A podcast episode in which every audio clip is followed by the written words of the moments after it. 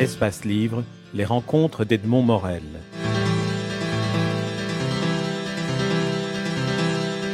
On va pas faire le, le, le, relevé de tous les portraits que vous faites, mais il y en a, il y en a quelques-uns qui m'ont particulièrement touché, comme Assil, cette jeune femme médecin.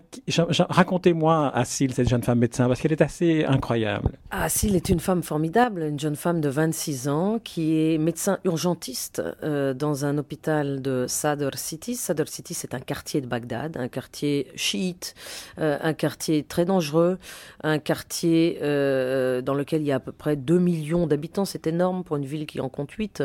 Euh, un quartier qui n'est pas euh, véritablement contrôlé par euh, les Américains, mais qui est plutôt contrôlé par la milice chiite qui s'appelle l'armée du Mahdi. Et cette jeune femme avait accepté que, que je, que je l'accompagne plusieurs journées dans, dans, dans, dans ce qu'elle faisait, dans son travail. Et elle avait exact, également accepté que je la filme, ce que je fais rarement. Je l'ai filmé pour, la télévision suisse romande.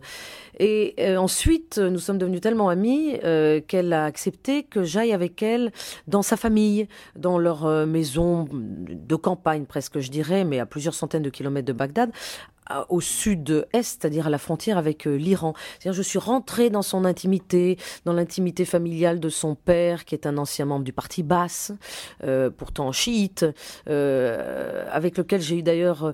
Le parti Basse, c'est le parti Saddam Hussein qui est euh, sunnite. Et donc, euh, même s'il est chiite, il faisait partie du parti basse, pour un peu situer le... Exactement, le parti basse, c'est l'ancien parti qui avait le monopole du, pouvoir. Et euh, cette jeune femme ne porte pas de voile, ce qui est quelque chose d'assez courageux à Bagdad aujourd'hui. Et elle, elle me disait qu'évidemment, elle était confrontée à des, des menaces de mort, pratiquement quotidiennement, dans sa pratique à l'hôpital. Alors évidemment, c'est un hôpital qui est démuni de tout, hein, aujourd'hui à Bagdad. Et, pour se plaindre de ce problème, elle n'a pas été euh, directement euh, parlée à la direction administrative de l'hôpital parce qu'elle se rendait très bien compte que cela n'aurait servi à rien. Parce que c'est la milice dont je vous ai parlé qui contrôle cet hôpital. Donc, et c'est une milice plutôt très conservatrice. C'est une milice qui est en faveur du port du voile pour les femmes.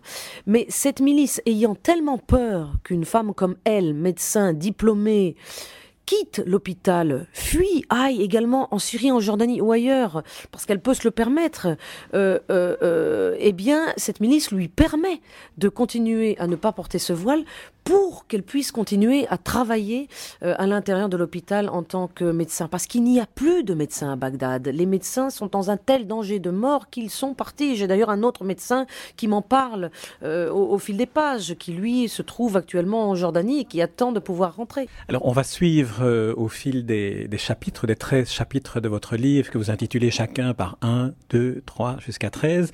On va suivre votre voyage et moi je voudrais le, démarrer à la toute première page, celle qui précède même le livre, parce que je pense qu'il il est une des clés de l'écriture que vous avez adoptée. Votre livre est dédié à votre petit garçon Louis, qui saura ainsi, dites-vous, où je disparaissais pendant sa première année. Et votre récit commence euh, dans les larmes à deux reprises, les larmes lorsque vous lui dites au revoir au petit garçon qui finalement vous laisse partir en retrouvant ses jouets.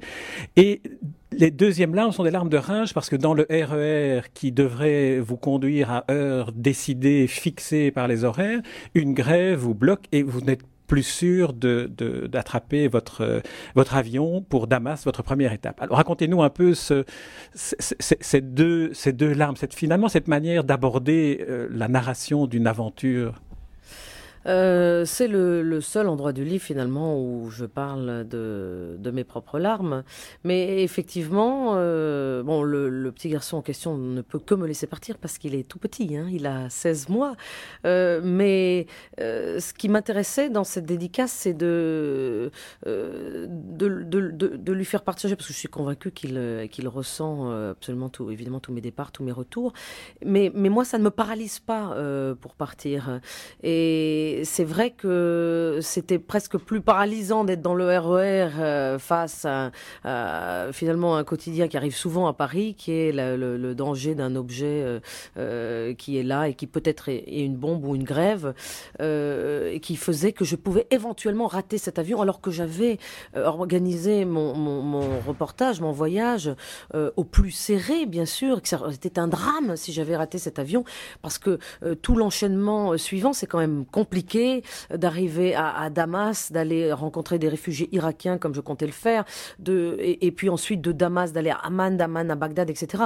ça aurait été un très mauvais présage de rater cet avion il faut commencer déjà à raconter les différentes euh, étapes qui vous mènent à Bagdad, qui sont finalement des étapes où vous commencez par rencontrer des Irakiens progressivement euh, en dehors de, de l'Irak, et on, on, on, découvrira que cette approche-là permet aussi d'identifier un des grands problèmes dont on ne perçoit plus dans la banalité de, de l'imagerie euh, de l'actualité, combien elle peut être importante, qui est le flux des réfugiés irakiens qui se trouvent en Syrie ou qui se trouvent en Jordanie. Et, une, des, interrogations que vous posez, là on parle du, du fond et plus de, plus de l'écriture en elle-même, c'est que ce sera peut-être une des questions cruciales à poser par la suite, qui est que tous ces Irakiens n'aspirent plus qu'à une chose, c'est à l'exil ou à l'Occident. Et ils ont une vision de l'Occident qui est tout à fait euh, faussée, mais dont nous devons, nous, en Occident, tenir compte.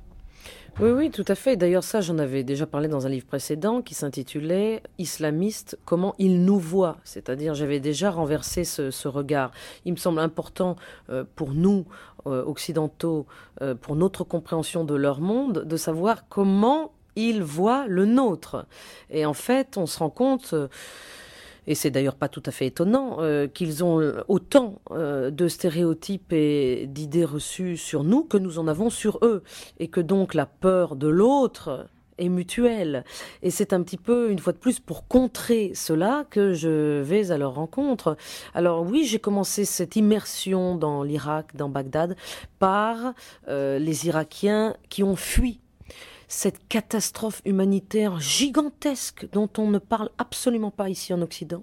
Il y a plus de 2 millions et demi d'Irakiens qui sont en dehors de leurs frontières, qui sont aujourd'hui en Syrie et en Jordanie, ces deux pays qui ne peuvent plus les accueillir parce que cela, va, cela est déjà en train de poser des, des problèmes euh, euh, politiques dans, dans, ces deux pays. Et il y a plus de 2 millions d'Irakiens déplacés à l'intérieur même de leur pays. Donc tous ces flux gigantesques dont on n'a pas idée sont en fait les clés essentielles pour trouver une éventuelle solution au conflit. Le million deux cent mille Irakiens réfugiés en Syrie, par exemple, parmi ce million deux cent mille euh, Irakiens, cinq cent mille enfants en âge d'être scolarisés. Vous faites le portrait d'ailleurs d'une d'une personne qui, qui se consacre à, à, donner des cours, à créer une école privée pour, euh, enfin privée et gratuite pour des, pour des enfants irakiens.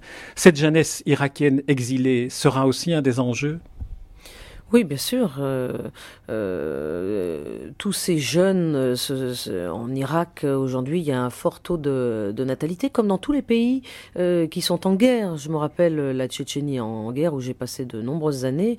Évidemment, les femmes faisaient beaucoup d'enfants aussi par une espèce de réaction identitaire.